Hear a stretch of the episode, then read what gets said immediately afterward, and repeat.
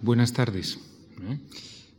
El otro día hablamos de el sueño como, como realidad interior y vindicamos su huella en la historia y su relevancia como experiencia que recorre los siglos.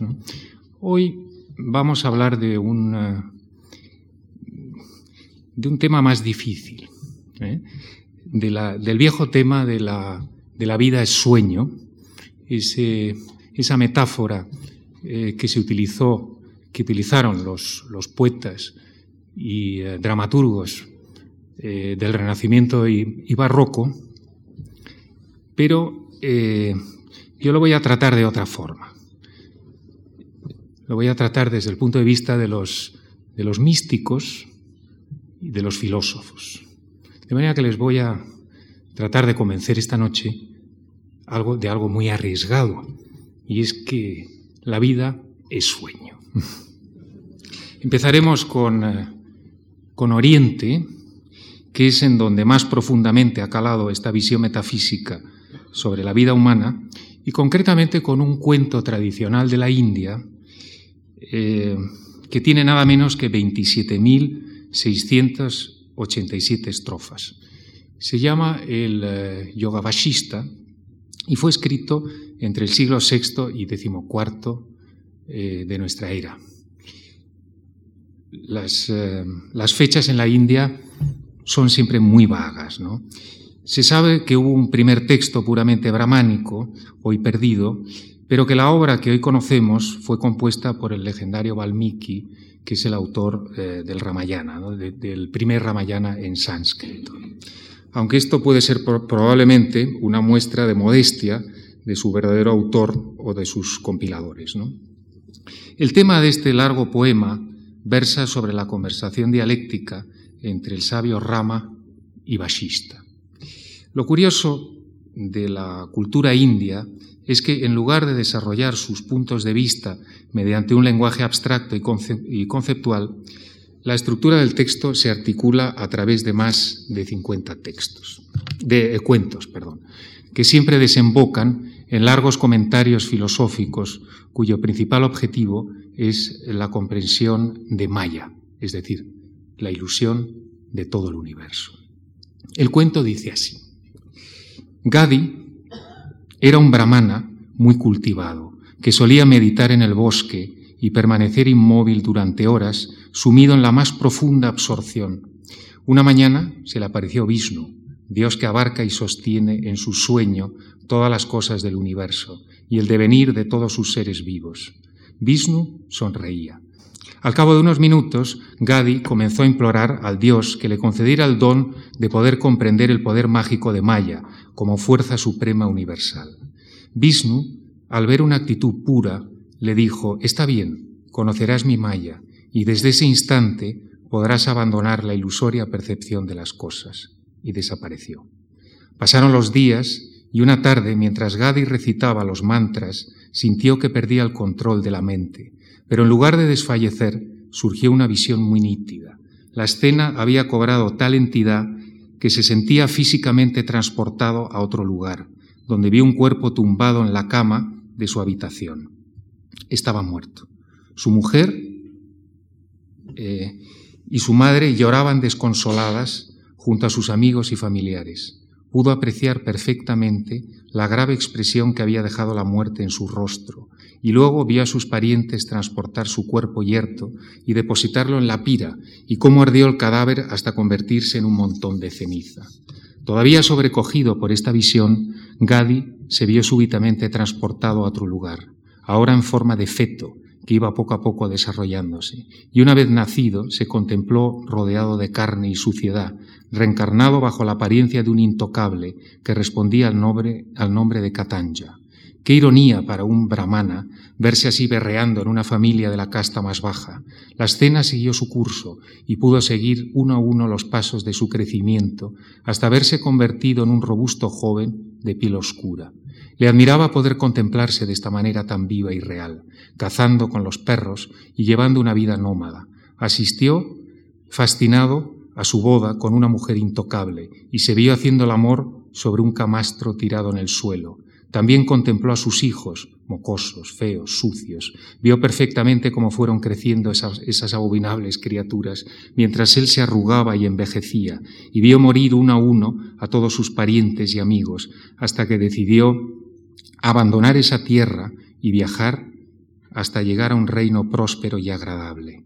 Un día llegó a un país en donde acababa de morir el rey sin dejar herederos. De acuerdo con la tradición de ese reino, el elefante real era el encargado de buscar un nuevo monarca. Cuando Gadi se topó con él, el animal venía caminando solo por las calles, lujosamente adornado, y al cruzar a su lado el elefante lo rodeó con su gruesa trompa e izando por los, aires, e izándolo por los aires, le colocó sobre su lomo. Todos comenzaron a vitorearle. Gadi no entendía nada. Un estruendo de cornetas y tambores tocaban al unísono, mientras todos gritaban alegres, larga vida al rey. Gadi se vio entonces rodeado por los miembros de la corte. Hermosas mujeres lo acompañaron al palacio, donde lo lavaron con delicadeza, lo vistieron suntuosamente y lo perfumaron, y por último lo colmaron de joyas, como corresponde a un rey, de modo que cuando fue a sentarse en el trono junto al elefante real, el viejo y curtido Pulcasa parecía un gran monarca.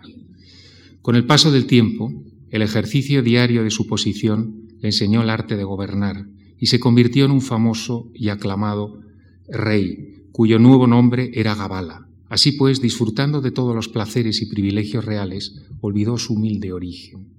Al cabo de ocho años, una mañana salió a pasear fuera de los jardines de palacio, sin, vestidos ni ornamentos reales vio a una persona cantando una canción que le resultaba familiar y se acercó al grupo para cantar con ellas.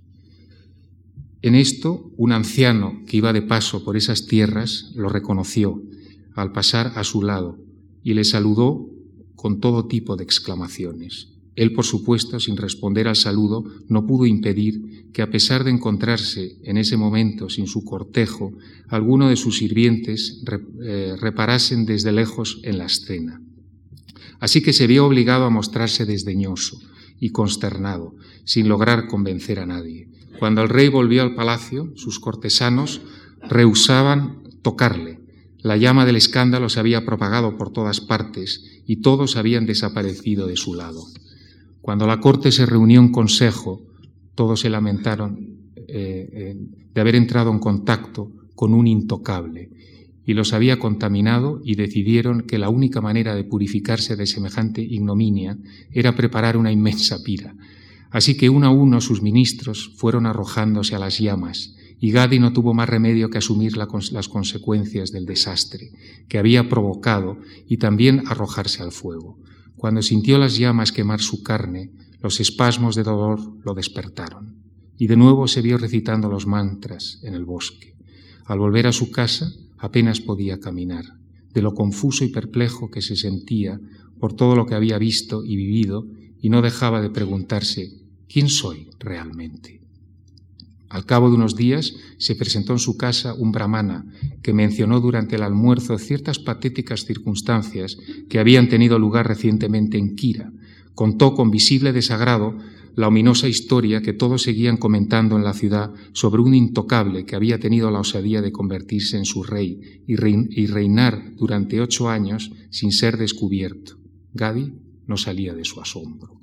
Al terminar su relato, Gadi le hizo varias preguntas precisas y todo coincidía puntualmente con su propia historia, de modo que él había visto había visto como una alucinación lo que él había visto como una eh, alucinación, este hombre lo había experimentado como real. La historia era tan asombrosa que necesitaba verlo con sus propios ojos, y se encaminó a la aldea en donde supuestamente había nacido, y al preguntar por Katanja, todos le confirmaron la misma historia. Más tarde, Gadi se fue a Kira y reconoció cada uno de los lugares visitados anteriormente, y también volvió a preguntar por el rey intocable, y de nuevo le respondieron lo mismo, sin salir de su asombro, sintió curiosidad por saber cómo sería el nuevo rey, así que aguardó el momento de verlo pasar por la calle, y cuando al final lo vio cruzar con su cortejo, se quedó mirándolo fascinado por la sensación de estar contemplando su vida anterior pasar por delante de sus ojos. Solo entonces empezó a tomar conciencia por primera vez de la fugacidad de las acciones humanas, tan semejantes a las imágenes de un sueño. Tuvo la vaga percepción de estar despertando del poder ilusorio de Maya y recordó las palabras de Vishnu acerca de la ilusión que concierne al mundo. Así pues, abandonó la ciudad y se retiró el resto de su vida en una cueva de las altas montañas hasta alcanzar la iluminación. Uno de los cuentos del yoga vashista termina con un discurso en el que Vishnu dice, escucha, ni una sola cosa es externa, ni el cielo, ni las montañas, ni el agua, ni la tierra, nada. Todo está en nuestra mente, pues el universo infinito surge del poder de la mente. De este modo, para los filósofos de la India, el mundo gira constantemente en torno nuestro, como si fuera una gran rueda. El alma es su eje y la rotación de esta rueda produce la ilusoria multiplicidad de todas las formas vivas que se mueven a nuestro alrededor. Así pues, dice el Vedanta, el alma crea el mundo y lo, despliega en su propia imaginación.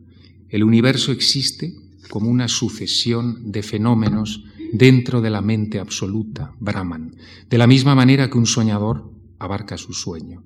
Por lo tanto, solo hay un ser absoluto y de su continuado soñar brota toda la vida del mundo, pues fuera de su sueño todo carece de realidad.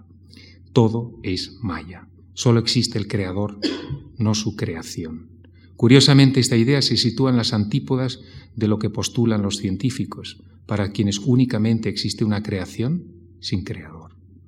Sin embargo, aunque todas estas doctrinas de la ilusión parten del mismo punto, llegan a conclusiones distintas, mientras que para el budismo todos creamos en nuestro interior las mismas imágenes, maya, y las proyectamos en una realidad vacía e inexistente, el hinduismo matiza esta interpretación y considera vacía la realidad de los hombres, pero solo para la mente divina, no para nuestras pequeñas mentes humanas.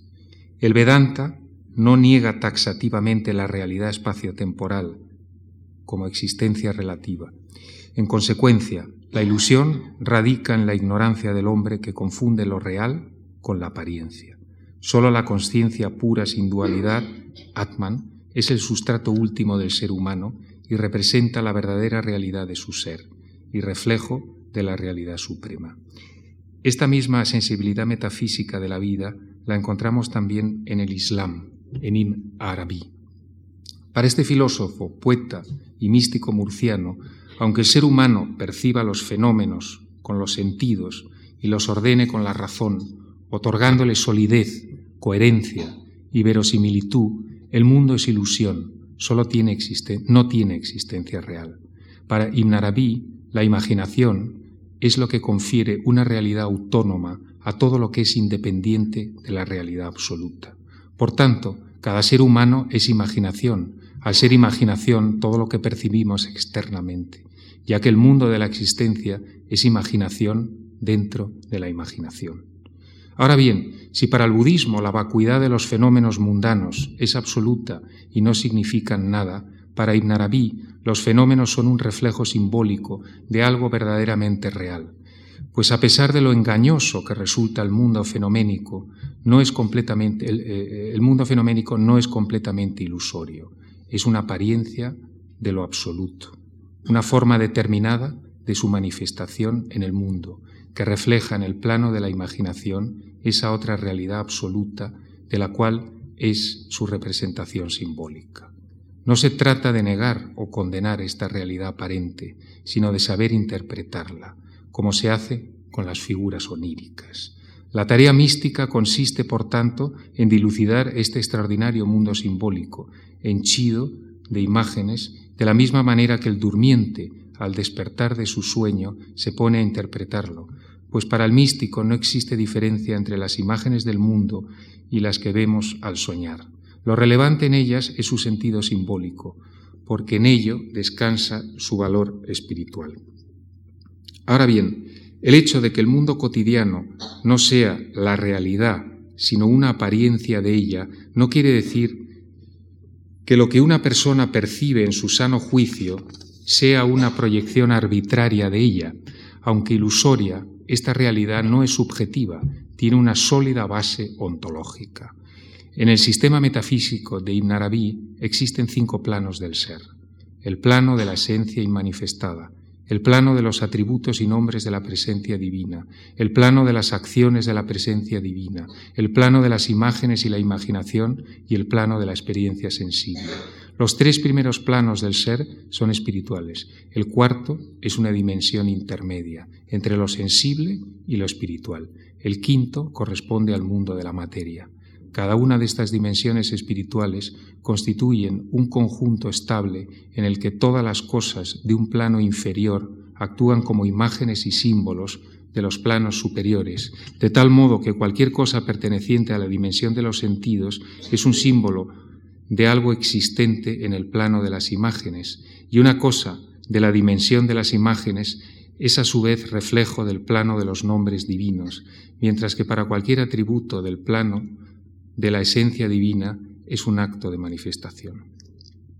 Para la persona dotada de capacidades psíquicas, como era Ibn Arabi, la realidad que perciben los sentidos se convierte en un misterioso campo simbólico de correspondencias ontológicas, pues para el místico, todo lo que manifiesta, todo lo que se manifiesta en el plano sensible o en el de los sueños, pertenece por igual a una realidad simbólica cuyas imágenes, tanto si son exteriores como interiores, tienen sustancia únicamente como revelación de la realidad divina. El mundo es representación pura sin existencia substancial. Para Ibn Arabi, este es el sentido profundo de la imaginación. Lo esencial es comprender quiénes somos, entender cuál es nuestra relación con el ser divino, porque somos Dios o el mundo o la palabra que se quiera. En su visión panteísta de la realidad, todo lo que creemos diferente a lo divino, lo que llamamos el universo, está relacionado con lo divino, de igual manera que la sombra lo está con la persona. Por tanto, el mundo es la sombra de Dios. En China encontramos también el mismo sentimiento ontológico con respecto a la sustancia de la realidad. En el memorable sueño de Chuang-Tzu del siglo IV antes de nuestra era. Como el autor del Tao Te Ching, Chuang-Tzu era un chamán con la cosmovisión primordial que sustentaba su pensamiento. Pero si bien en sus visiones extáticas percibía un aspecto de la realidad totalmente ajeno a la experiencia común de las personas en estado normal, también era un pensador insatisfecho con el primitivo nivel cultural en el que se encontraba el chamanismo popular. Así pues, elaboró un pensamiento basado en conceptos metafísicos, cuyo propósito era explicar filosóficamente la estructura de lo real. El texto dice así, Una vez yo, Chuang-Tzu, soñé que era una mariposa, revoloteaba por un sitio, eh, de un sitio a otro a mi capricho. Era, es cierto, una mariposa feliz y alegre, sin conciencia alguna de ser Chu. De pronto desperté y de nuevo fui Chu. Sin embargo, ¿soñó Chu que era una mariposa o soñó la mariposa que era Chu? Es innegable que hay una diferencia. A esto lo llamo transmutación de las cosas. Sirviéndose de un lenguaje sencillo, Chuang Chu eh, quiere derribar todos los compartimentos estancos afianzados por el sentido común, para conducirnos a un plano antológico en el que ya no se puede establecer una diferencia sustancial entre sueño y realidad. Aunque en el mundo fenoménico el filósofo y la mariposa son dos cosas claramente distintas, en otro plano de la experiencia pertenecen a un estado de indiferenciación que denomina transmutación de las cosas se refiere a un plano metafísico en el cual todas las cosas se transmutan o se funden en una unidad absoluta más allá de las cualidades que trascienden el orden temporal. Esta vía al absoluto se denomina, eh, Tao. Los budistas llaman a esto estado de conciencia suprema. Los taoístas, la píldora de oro. Aunque su nombre carece de importancia, al ser algo que no se puede verbalizar, Solo quien ha experimentado el gran despertar sabe que todas las cosas son una y una es la realidad. Si en la visión de Ibn Arabi el mundo es un bosque de símbolos, cada uno de los cuales es el reflejo de una imagen o arquetipo de un plano superior a partir del cual se, van ascendiendo, se va ascendiendo sucesivamente a planos cada vez más sutiles de la realidad, para Chuang-Tzu el, el mundo es un flujo impersonal de fenómenos y energías en constante mutación. La vida está conectada a la energía y la esencia en perpetua conexión con el espíritu. El taoísta sabe que todo cuanto percibe es sueño, pero toma las cosas como son, meras sensaciones que la mente ha procesado y cosificado. Ante ellas permanece indiferente y busca la calma y la armonía. Su meta es desprenderse de toda intención, dejarse llevar, Wu Wei, para alcanzar el estado indiferenciado del Tao, el estado interior de libertad suprema. Hablaremos ahora de Naropa, nos vamos al Tíbet, uno de los maestros del budismo tántrico más prominentes del Indostán. En Tíbet se le recuerda por haber enseñado y difundido muchas enseñanzas tradicionales del yoga tántrico. En la literatura tibetana, Naropa es considerado un gran adepto. Estos iluminados tenían la fama de poseer ciertos poderes espirituales que los envolvía en una especie de aureola mágica. La tradición tibetana recoge infinidad de historias sobre estos místicos, de los cuales sólo 84 se encuentran entre los favoritos. Naropa es uno de ellos. Como el Buda, había nacido en el seno de una familia de la aristocracia bengalí y había estudiado con, con muchos maestros, primero en Bengala y luego en Cachemira. Más tarde sería distinguido por sus conocimientos y nombrado abad de Nalanda, en el monasterio de Bihar, eh, cuya universidad era una de las más prestigiosas de su tiempo. Al cumplir 40 años, una crisis le hizo abandonar la próspera situación académica de la que gozaba y marchar al monasterio en busca de un maestro espiritual que le hiciera elevar a la, a la experiencia las doctrinas místicas que había estudiado con los monjes. El gran maestro tántrico Tilopa le ofreció lo que buscaba. Los métodos de este gurú no tenían nada que ver con aquello que se hallaba en los libros o sermones. Tuvo que aprender con una leprosa que sabía recitar y cantar versos como nadie sobre el misterio de la sabiduría, y Tilopa le obligó a instruirse con un hombre que cazaba y comía piojos y con otro que destripaba cadáveres. Este entrenamiento duró doce años. Los tibetanos no se cansan de escuchar el itinerario de las penurias que tuvo que padecer antes de convertirse en un gran adepto. En el último tramo de su vida, Naropa llegó a reunir a muchos alumnos venidos de India, Tíbet y Nepal. Sus enseñanzas basadas en el budismo monacal y las prácticas tántricas se extendieron por toda Asia. Uno de sus discípulos tradujo e importó a su país los seis dharmas de Naro, más conocidos como los seis eh, yogas de Naropa. Como sucedía eh, en, las culturas asiáticas tradicionales, este libro no se ceñía a un plano puramente teórico. No se buscaba la comprensión intelectual, sino despertar del estado ilusorio en el que vive el ser humano. En realidad todo en, Oriente es, eh, experiencia, no, pensamiento.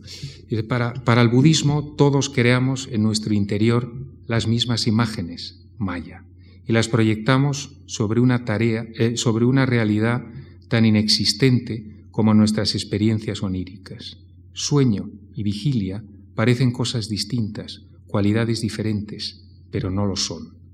En cada uno de estos estados mentales somos prisioneros de nuestras representaciones y todo lo que vivimos a través de ellas carece de sustancia, es pura vacuidad. El budismo llevará esta idea hasta sus últimas consecuencias, pues desde su perspectiva no hay sujeto ni objeto, ambos carecen de sustancia. Tampoco hay Dios. El Buda guarda silencio sobre esta cuestión. El único objetivo relevante en esta vida, según dice, es la liberación del dolor y de las ilusiones de la existencia, el nirvana.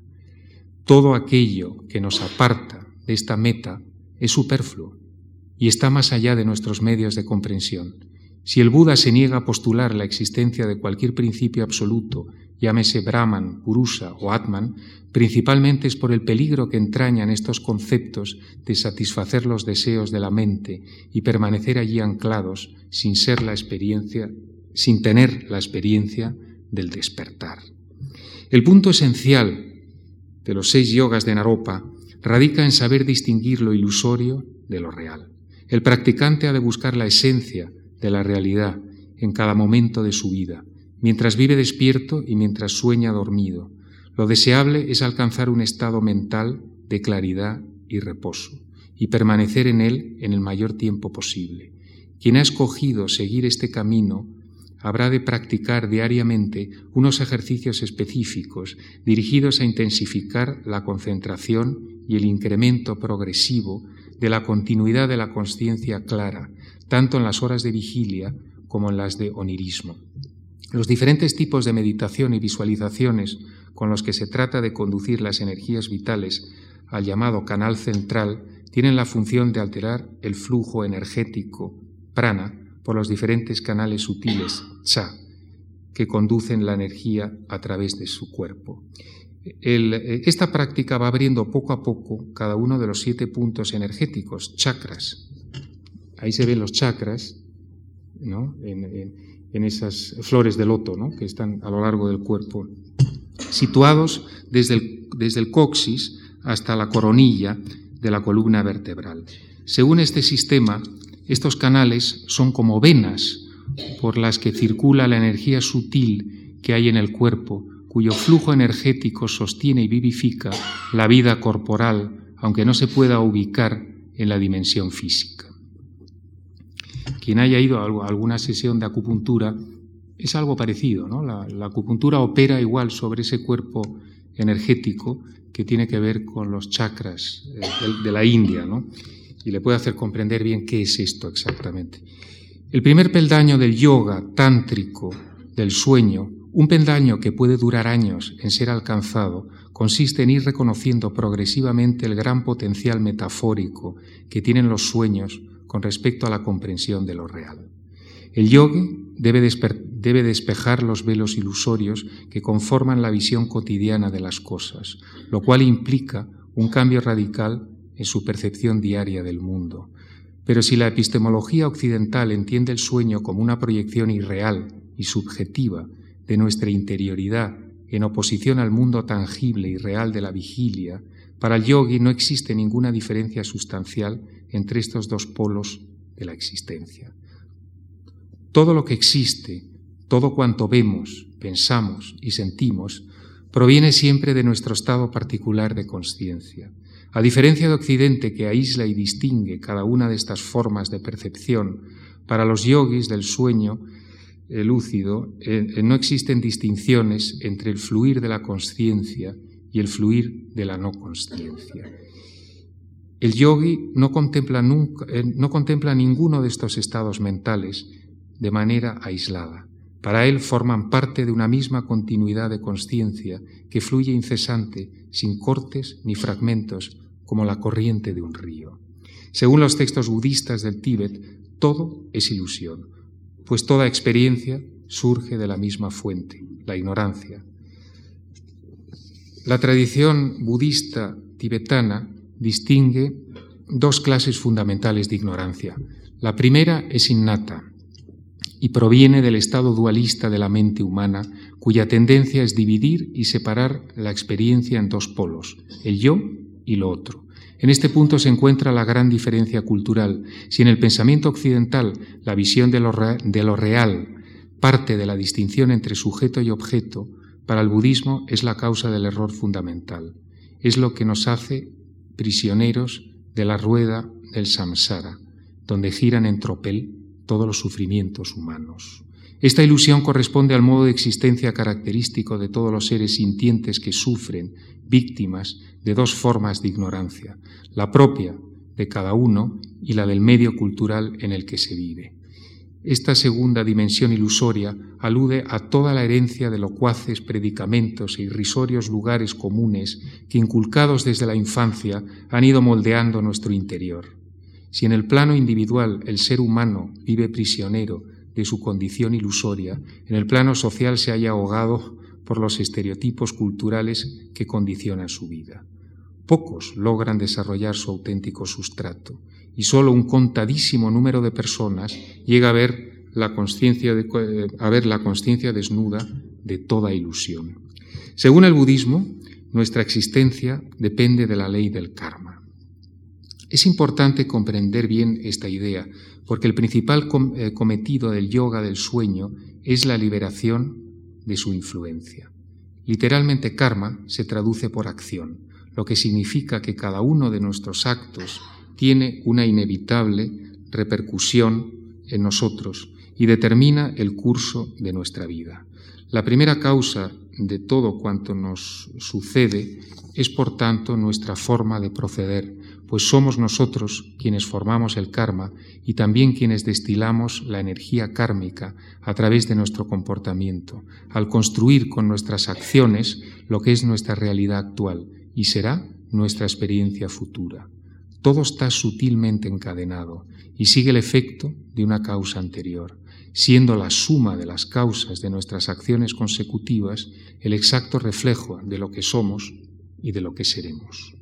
La experiencia individual es lo que determina nuestra existencia y nada, salvo nosotros mismos, puede cambiar el curso de nuestros propios actos, pues en el fondo nadie puede falsificarse a sí mismo, ni puede escapar de la ley inexorable de causa y efecto que mueve con sus hilos el destino de todo ser humano.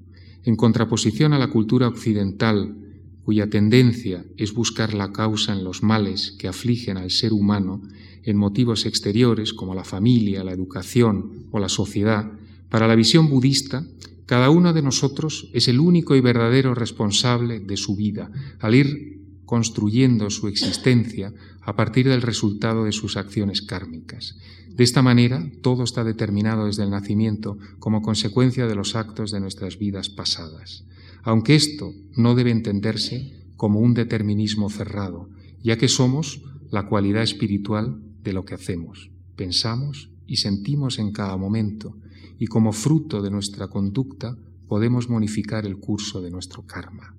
En la rueda del samsara, un brahmana puede reencarnarse en intocable, como, hemos visto, y un intocable en rey. Un hombre pobre puede estar tranquilo y feliz, mientras que un hombre rico puede sentirse el más desdichado de la tierra.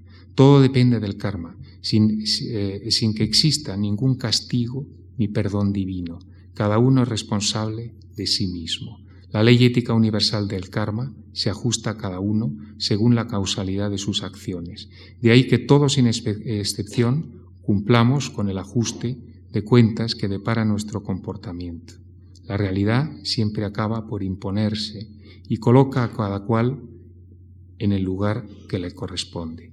Así pues, el cielo y el infierno solo existen dentro de nosotros y como un espejo reflejan el estado de nuestra realidad interior. Gracias a la sucesión de causas pasadas que las huellas kármicas dejan en nosotros a través de nuestros actos, vamos sembrando las semillas de lo que serán los patrones internos y externos de nuestro comportamiento.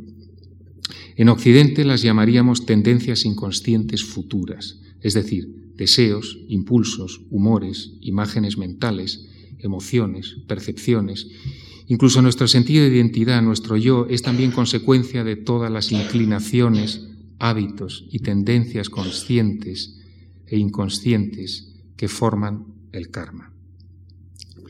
El onirismo también se construye a partir de huellas kármicas, pero el karma no es el guionista de los sueños. Los lamas insisten en buscar la luz de la conciencia pura y permanente, ese estado subyacente de claridad sin imágenes, pensamientos o emociones, sin sueño ni soñador, bajo la luz de la realidad absoluta.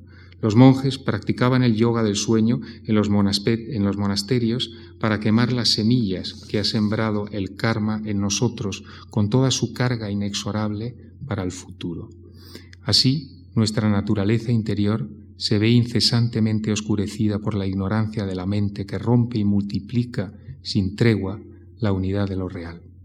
En sus largos estados meditativos, el yogi va descubriendo que la mente y la experiencia vital son partes de una misma unidad. Según el budismo no existe ningún productor que esté creando nada. Todo aparece y desaparece espontáneamente, como perfecta manifestación de la vacuidad. Y únicamente llegamos a ser consciente de ello, sostienen los lamas, cuando logramos contemplar con claridad interior cómo nuestra mente refleja como un espejo todo lo que aparece en ella. ¿Cómo se forman en nosotros los sueños? El lama Tenzin Wangyal Rinpoche explica el proceso onírico mediante un ejemplo cinematográfico. Las huellas kármicas son como fotografías tomadas eh, de cada experiencia que están depositadas en el cuarto oscuro del sueño. Las imágenes que proyecta cada noche la mente están determinadas por las huellas kármicas y hay latentes en eh, que hay latentes en nosotros. Mientras dormimos, la mente se inhibe de los sentidos, pero en el fondo de ella las huellas kármicas avivadas por diversas causas emocionales se sirven de la energía vital, llamada en sánscrito prana, como base energética. El prana kármico es por tanto la energía que alumbra y anima los sueños. Nuestra conciencia ilumina como la luz de un proyector estas huellas del karma, compuesta de sensaciones, pensamientos, imágenes y emociones almacenadas, que al ser estimuladas por el prana cobran una forma narrativa y visual en el onirismo. El propósito del yogi es ser siempre consciente de que ha de despertar la conciencia en el onirismo y ser consciente de que está soñando, de la misma forma que asume el carácter ilusorio de la vida en la vigilia. Su meta será, por tanto, llevar esta experiencia de la mente hasta sus últimas consecuencias, es decir, liberarse de la ignorancia. A medida que avanzan las prácticas del yoga onírico, se han de distinguir tres tipos de sueño, los sueños samsáricos, los sueños de claridad y los de la clara luz. Los primeros surgen de las huellas kármicas, suelen ser sueños muy normales. En Occidente diríamos que provienen de nuestro inconsciente personal y no se les atribuye ninguna importancia, como sucede con los actos corrientes de la vida. Mucho menos frecuentes son los sueños de claridad, ya son de carácter transpersonal, y aunque cualquiera puede tenerlos, son comunes. Solo a medida que avanzan las prácticas del yoga, los sueños se hacen cada vez más nítidos y detallados y se recuerdan mucho mejor. El sueño de claridad aparece cuando la mente y el prana están en equilibrio y el soñante ha desarrollado una capacidad especial. Puede suceder que el practicante sueñe con su maestro y sus enseñanzas, y esto constituye una buena señal, porque demuestra el grado de compromiso del neófito, pero tampoco hay que engañarse, puede tratarse de un sueño samsárico. A diferencia de la onirocrítica griega o la analítica junguiana, donde los mensajes oníricos pueden estar cargados de sentido, los budistas no prestan mucha atención al significado simbólico de los sueños. Su meta es fijar toda la atención en distinguir la cualidad que diferencia las vivencias ilusorias de la visión de la clara luz de la realidad que conduce al nirvana. Las principales prácticas del yoga del sueño se realizan poco antes de caer dormido, durante tres periodos de la noche. La disposición del yoga de mantener la lucidez en el sueño le obliga a despertarse tres veces durante su descanso nocturno. También durante sus sueños lúcidos debe aprender a flexibilizar la mente y superar sus limitaciones. Los sueños de luz clara surgen cuando el practicante ha recorrido ya un largo trecho de concentración continuada en sus comentarios sobre el yoga del sueño, Milu Samlek dice que tras haber practicado nueve años este tipo de yoga onírico, logró tener sueños de luz clara. Estar en la luz clara significa verse liberado de los estados ordinarios del sueño y verse libre de pensamientos e imágenes kármicas. No es fácil, como puede suponerse, alcanzar ese estado. El practicante debe permanecer firme y estable en la conciencia no dual de que brote en la luz clara del sueño. Antes de dormir, el yogi, para retener la luz, la clara luz del sueño, se, se concentrará en la meditación de los canales y las energías y los chakras, en los círculos energéticos vitales que entran, permanecen y se disuelven, y deberá repetir la misma meditación que hizo durante el día con cada una de las visiones de disolución hasta la aparición de la luz más clara, en cuyo estado se alcanza la perfecta lucidez serena del onirismo. Aquel que no ha logrado alcanzar el estado más alto de la realización antes de la muerte deberá cultivar las técnicas de retener la clara luz de la, de la muerte durante su permanencia en el bardo. Cuando a la hora de su muerte se acerque, se concentrará en la visualización de los canales, las energías y los chakras en las dos direcciones y prestará una cuidadosa atención a la manera en que brillan y desaparecen. Esta visualización continuada causa que las energías vitales entren en el canal central, permanezcan y desaparezcan, dando lugar a las disoluciones citadas. El fin último de estas meditaciones es la preparación para la entrada en el bardo de la muerte. Quien no ha alcanzado el grado más alto de la realización antes de la muerte debe cultivar las técnicas de retención en la clara luz de la muerte durante su permanencia en el bardo. El difunto tendrá que conservar su lucidez de la misma manera que solía despertar en el sueño mientras dormía. La mente ha de permanecer serena, enraizada en sí misma, sin distracción y alerta, y será necesario conservar la estabilidad del estado de conciencia no dual y vencer las atracciones y reacciones kármicas que enturbian la luz clara del estado muy sutil de conciencia, de vacío, que puede liberarnos de la inagotable rueda de las reencarnaciones. Como seguramente más de uno se estará aburriendo con lo que estoy diciendo, pueden mirar esta divertida imagen y entretenerse. Ahora pasaremos a hablar, hemos hablado de la visión oriental, que como he dicho antes siempre es de experiencia, y ahora vamos a la visión occidental, que, que llegan a las mismas conclusiones que los orientales, pero a través de la lógica, a través del pensamiento. Aunque el sueño es la gran metáfora de la espiritualidad oriental, esta metáfora también ha calado con hondura en la imaginación occidental. Uno de los primeros en dar a esta figura poética su expresión filosófica en la cultura occidental fue Platón, hace 25 siglos, cuando dijo que los hombres viven soñando y solo los filósofos tratan de despertar. En Teeteto, Platón pone en boca de Sócrates la idea de que no existe prueba que demuestre si cuando vivimos estamos soñando y en República puede, vuelve a repetir que confiar en los sentidos sin haber asumido las formas eternas es igual a estar soñando. Para Platón, este es el error epistemológico fundamental de la existencia. Como en los Vedas y Puranas, el mundo fenoménico es ilusorio y se rige por nuestras construcciones mentales. Sin embargo, Platón no es el único de la cultura griega que siente profundamente esta sospecha sobre la sustancia última de la realidad. Los poetas y dramaturgos también expresan la misma duda metafísica. Nosotros, los que vivimos, escribe Sófocles, no somos en realidad más que un espejismo, una sombra leve. Y Píndaro, en su octava pítica, describe al ser humano como sueño de una sombra.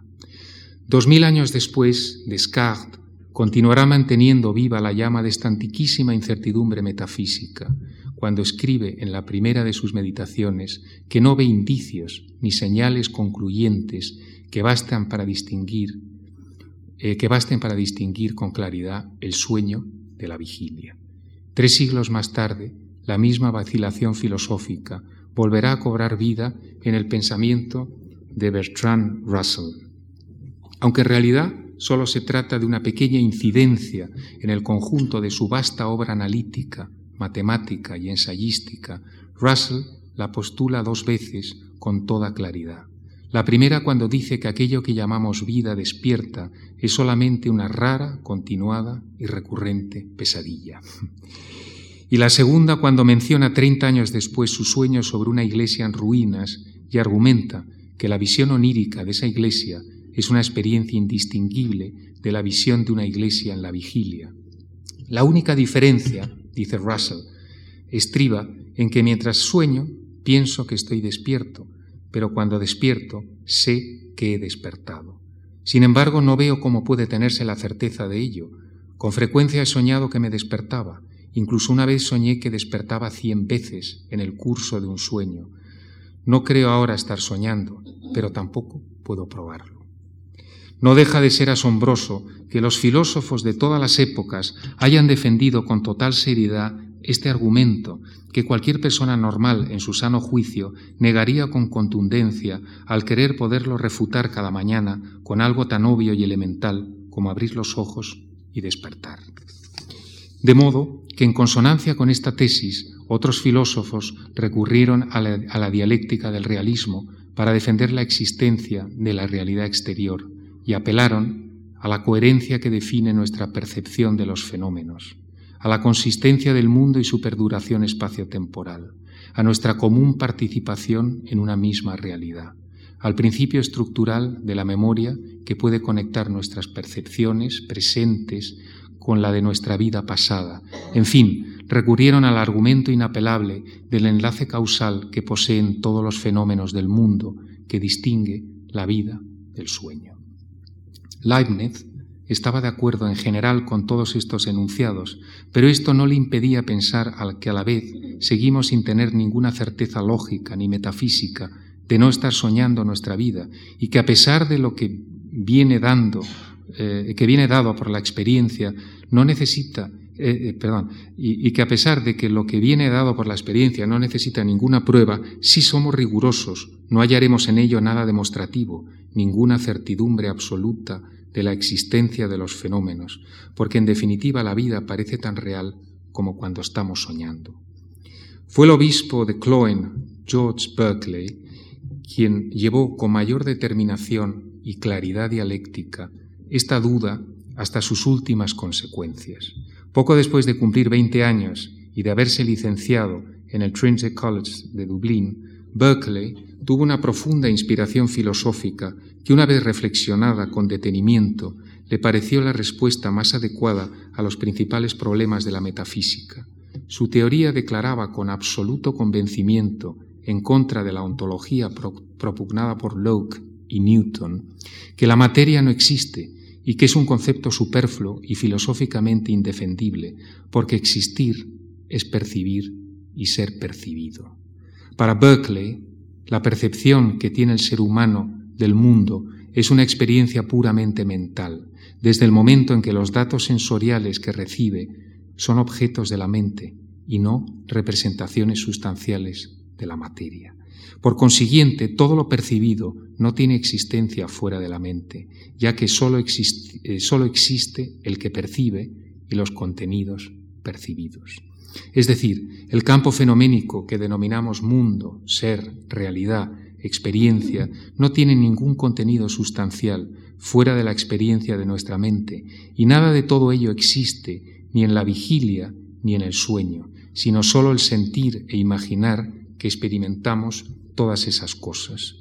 A pesar de lo escandalosa que pudiera parecer esta doctrina a los ojos de sus contemporáneos, el obispo de Cloen no le pareció incompatible su teoría ni con los presupuestos de la ciencia ni con los del sentido común, pues sus objetos, eh, sus objeciones a la sustancia material de los objetos sensibles no afectaban en absoluto a los caminos emprendidos por la ciencia empírica. Para Berkeley, las ideas o contenidos que perciben nuestros sentidos no aparecen aleatoriamente como aquellos que son producto de la subjetividad humana. Por el contrario, tienen constancia, orden y coherencia. De este modo, la mente individual no condiciona subjetivamente su experiencia en el mundo. La razón por la cual existe una objetividad en la naturaleza donde cada persona percibe un mundo similar y ordenado es su, causa en una mente universal que trasciende las mentes individuales. Esa mente universal percibe constantemente los contenidos sensoriales de todas las mentes individuales de acuerdo con ciertas pautas de orden que son para la percepción humana las leyes naturales. Al promediar el siglo XX, el filósofo analítico George Moore quiso refutar la tesis idealista de Berkeley presentando a su auditorio de la British Academy una prueba convincente de la realidad del mundo exterior. Moore postuló con elegancia que de la proposición que afirma que algo que percibo es una pompa de jabón, se sigue la que afirma que es externa a mi mente. Así pues, el hecho de percibir una pompa de jabón implica algo exterior a nuestra mente y da a entender que también lo es para todas las demás mentes. En consecuencia, existe un objeto externo a todas las mentes y también hay cosas en el espacio. Y siguió diciendo, de manera que puedo probar ahora, por ejemplo, que existen dos manos humanas. ¿Cómo? Levantando las dos manos y a la vez que hago un gesto con mi mano derecha, diciendo aquí hay una mano, y añadiendo mientras hago un gesto con la mano izquierda, aquí está la otra. Si al hacer esto he probado ipso facto la existencia de las cosas externas, todos podrán suponer que también puedo hacerlo de muchísimas maneras diferentes. Para Moore esta prueba era totalmente rigurosa y su enunciado tan cierto y notorio como que hay dos manos y se pueden levantar. Su deducción se basa en el convencimiento de lo absurdo que resulta poner en duda lo más obvio, de modo que aunque no se pueda probar al cien por cien, se debe asumir por evidente. El doctor Johnson actuó con mayor contundencia que Moore y quiso refutar la tesis de Berkeley, que dicho sea de paso consideraba absurda, dando una patada a una piedra. Ese tosco signo destemplado fue la manera más contundente que encontró el doctor para declarar que las cosas existen. Y en efecto, contemplada en toda su desnudez, en esta cuestión no caben las medias tintas, o bien se juzga esta duda demasiado ridícula, como hizo el doctor Johnson, y se despacha el asunto con una simple patada, o bien la visión literalista de la realidad es errónea y terriblemente ingenua. Así, para Kant, todos los fenómenos no son cosas en sí mismas, sino meras representaciones que no pueden existir fuera de la psique. Según Kant, estas representaciones fenoménicas no se dan en sí mismas, sino que han sido procesadas a partir de los sentidos por las estructuras antropológicas de la mente. Por consiguiente, no experimentamos la realidad directamente, sino a través de la interpretación que hace nuestra mente de ella. Para Kant, la mente no recibe pasivamente los datos sensoriales, como creía Locke, sino que los digiere activamente y los estructura. La diferencia básica entre el idealismo de Berkeley y la filosofía crítica de Kant descansa en una discrepancia nada baladí. Si bien para el primero la única verdad existente se encuentra en la mente que percibe, siendo el espacio exterior y todas las cosas que lo pueblan nada más que ilusiones proyectadas. En el segundo, la prueba requerida para demostrar la sustancia de las cosas externas es la experiencia interna. Eh, es que la experiencia interna solo puede darse si presuponemos la existencia previa de una vivencia exterior. La determinación temporal de nuestra existencia solo es posible gracias a que existen las cosas que se perciben fuera de la mente. Ahora bien, aunque la mera conciencia de existir muestre la existencia de objetos en el espacio exterior, estos nunca podrán ser conocidos como son, porque espacio y tiempo no son características del mundo, sino aportaciones de nuestra observación del mundo. No provienen de la naturaleza de las cosas, pertenecen a la naturaleza de nuestra mente. Y lo mismo sucede con las demás categorías del entendimiento, la causalidad, la cantidad, la sustancia o la relación. Todas son a priorísticas, pues sin estos principios interpretativos previos, la mente humana sería incapaz de comprender el mundo. De modo que para Kant el ser humano conoce la realidad objetiva en la medida en que esta realidad se adapta a las estructuras fundamentales de su mente y las cosas son conformadas por las categorías del entendimiento humano. De este modo, el estricto y apacible filósofo de Königsberg invirtió la revolución copernicana al colocar nuevamente al hombre en el centro del universo gracias al papel central que tiene la mente humana en el orden universal de las cosas. Resulta admirable comprobar cómo las conclusiones a las que llegó Kant sin ayuda de ningún conocimiento científico experimental han sido ampliamente confirmadas por la ciencia y la psicología de la, de la percepción del siglo XX. Por ejemplo, hoy se sabe que la visión depende más del cerebro que del ojo. Los estímulos que recibe el órgano ocular no tienen ningún significado particular hasta que no son interpretados por el cerebro. Los estímulos físicos provenientes del mundo exterior son captados por el ojo. El ojo manda estos impulsos al cerebro y el cerebro interpreta la percepción recibida y la devuelve otra vez al mundo para que podamos verla. La sustancia gris necesita la quinta parte de un segundo para procesar la información sensorial y construir la consiguiente imagen de la realidad que requiere cada momento. Eso quiere decir que vamos un quinto de segundo retrasados con respecto a la realidad física. Pero esta operación ocurre en una fracción temporal tan ínfima que nunca llegamos a percibir el intervalo, porque el cerebro siempre nos deja la impresión de que estamos interactuando simultáneamente con el mundo físico. Si se diera el caso de que el ojo no hubiera tenido una experiencia previa de lo que registra, sería difícil que el cerebro pudiera interpretar correctamente el fenómeno, dado que si la cadena de comunicación entre el órgano de la vista y la memoria óptica se ha roto en uno de sus eslabones, el objeto externo percibido no podrá eh, ser visible al ojo sin ser comprendido por el cerebro. Conclusión. El espectador podrá ver un objeto per se, pero nunca sabrá cuál es la visión que obtiene en su mente. Por ejemplo, si un indio cuya tribu ha vivido siempre en las espesuras de la selva brasileña saliera de su hábitat a un espacio abierto fuera de la selva, no vería la perspectiva espacial que vemos nosotros, porque la percepción es un constructo cultural basado en la memoria colectiva, y si el cerebro del sujeto no posee una experiencia previa, se sentiría muy confuso en la determinación de las distancias. Veamos otro ejemplo óptico. Si contemplamos esta sugerente figura geométrica que dibujó Joseph Albers en los años 60 del siglo XX, un modelo abstracto bidimensional compuesto por diez líneas gruesas y diez líneas finas, comprobaremos cómo nuestra mente procesa esa figura plana hasta crear sobre ella dos o más perspectivas distintas. Una que parte desde el espacio cuadrado plano situado a la derecha en sentido descendente de derecha a izquierda y otra a partir del cuadrado de la izquierda en sentido direccional descendiente de izquierda a derecha. Es obvio que ambas perspectivas son ilusorias, porque el espacio real es bidimensional, pero a la vez vemos perfectamente varias formas cúbicas tridimensionales que se ensamblan al saltar sutilmente de la segunda a la tercera dimensión y viceversa.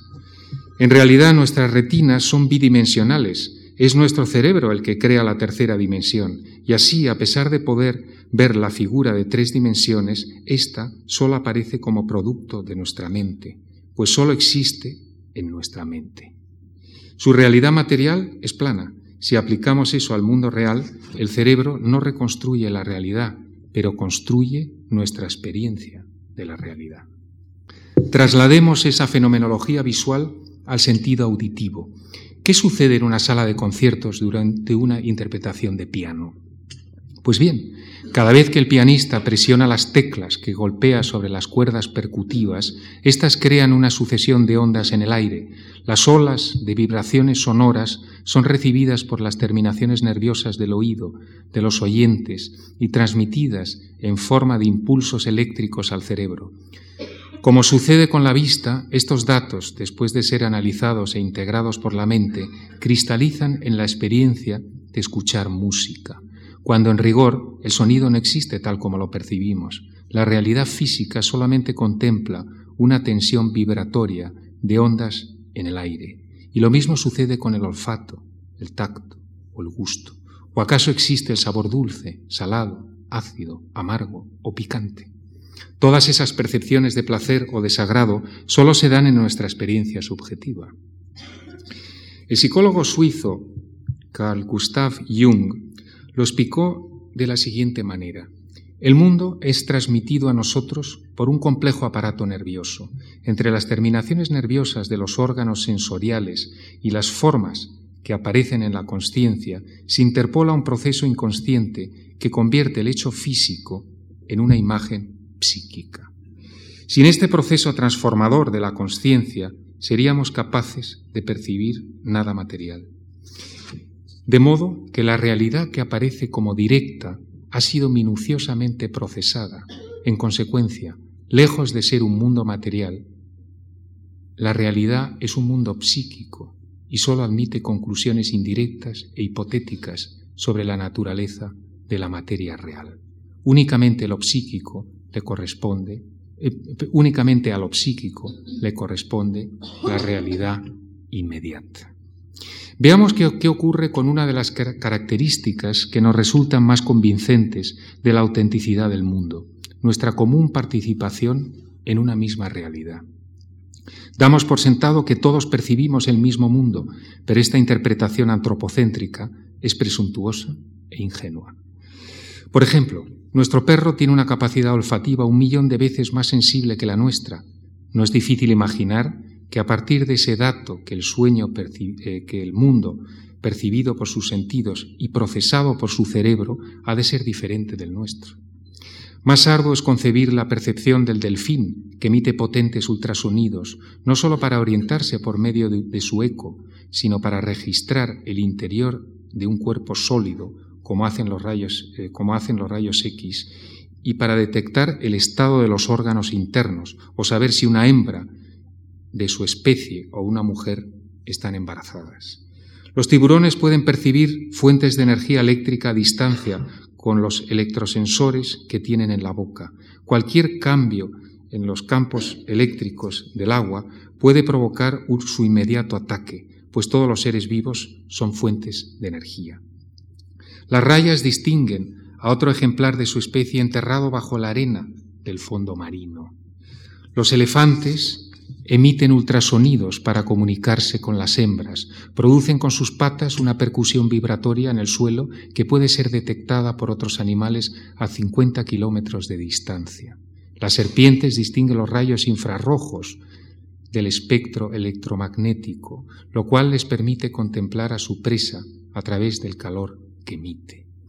Cuando los rayos ultravioletas del sol se reflejan en las flores y plantas, los pájaros reciben desde lejos su brillo y color, invisible a nuestro ojo. Las abejas también captan los rayos ultravioletas y los murciélagos pueden ver en la oscuridad por medio de un sistema de emisión de sonidos, de sonido semejante al sonar.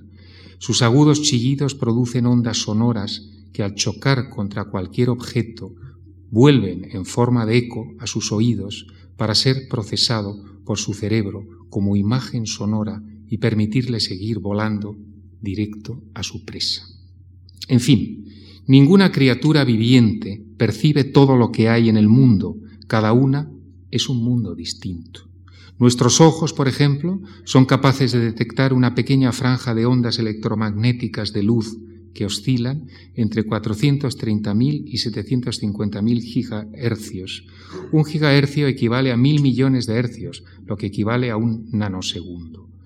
Pero son capaces de captar las frecuencias, pero no son capaces de captar las frecuencias más bajas de la radiación.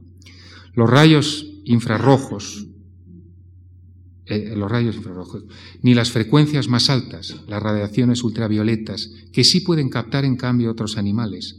Lo mismo ocurre con los ultrasonidos y las ondas de radio, los miles de matices olfativos o de sabor que existen fuera de nuestro campo perceptivo.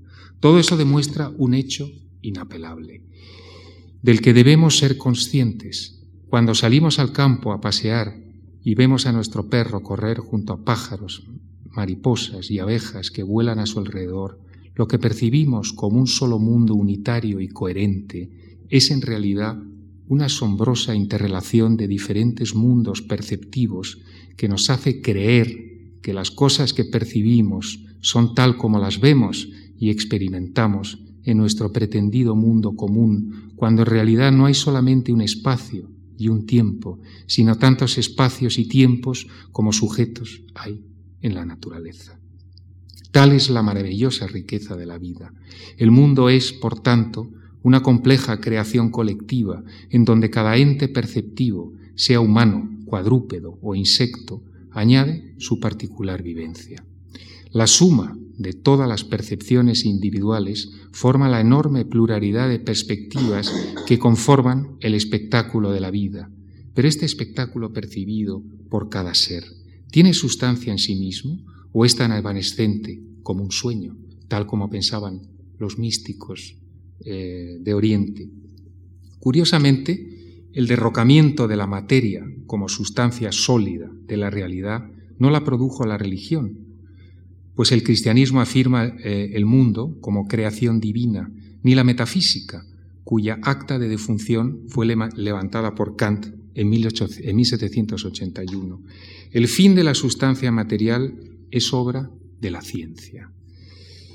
De la misma ciencia que, durante los años optimistas del progreso en el siglo XIX propugnaba el monismo materialista como fundamento más seguro de la realidad.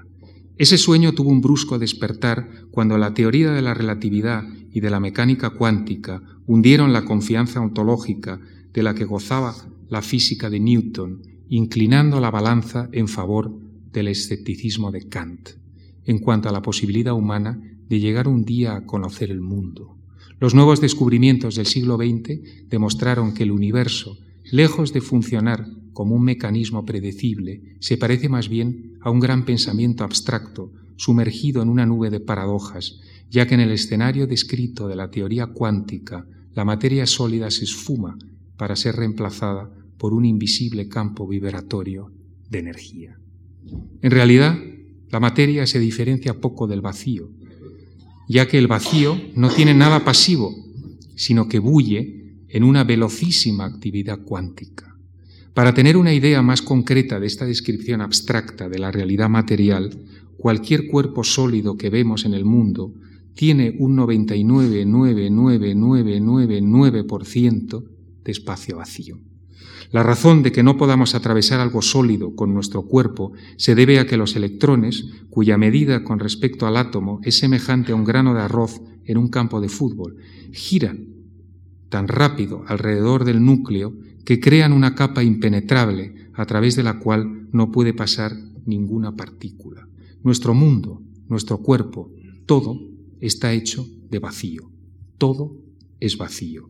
En este mundo la ciencia moderna entra en profunda correlación con la idea central que rige la enseñanza del Buda. La materia es entonces, la materia no es entonces algo diferente de la energía. Quien haya tenido las experiencias psicotrópicas habrá podido percibir el mundo no como algo sólido y estable, sino como una extraña realidad energética en continua mutación. Para Albert Hoffman, padre de la LSD, la percepción de la realidad es producto del transmisor y el receptor. Al entrar en otra realidad bajo la influencia de la LSD, el cerebro del receptor se altera bioquímicamente y sintoniza con otra longitud de onda que no corresponde a la normalidad cotidiana. Dado que la infinita variedad y diversidad del universo corresponde a infinitos y diferentes longitudes de onda, dependiendo del ajuste de cada receptor, incluso el yo se hace consciente de ello. Estas diferentes realidades, aunque sería más eh, eh, correcto designarlas como la realidad, no se excluyen mutuamente, al contrario, se complementan, pues juntas constituyen, según Hoffman, la realidad omnipresente y perenne. La estructura material, según los científicos, se establece a partir de una sucesión de estados momentáneos que se complementan e interrelacionan. La característica principal de la física moderna es que la realidad objetiva ha desaparecido. Es un mundo de potencialidades o posibilidades, antes que uno de cosas o hechos. Dice Heisenberg, la gran paradoja que se encontraron estos científicos en los años 20 y 30 es que el vasto campo de posibilidades que trataban de observar corresponde a una realidad incierta que se crea en el acto mismo de la observación, en el encuentro entre el sujeto y el objeto. En la era precuántica de la física se asumía unánimemente que el, que el, mundo exterior existía en un estado bien definido, sin tener que tomar en consideración si estaba siendo observado o no. Es cierto que el mero acto de aislar una cosa de su medio y observarla siempre se había considerado que pudiera influirlo incidentalmente de forma comedida y controlada.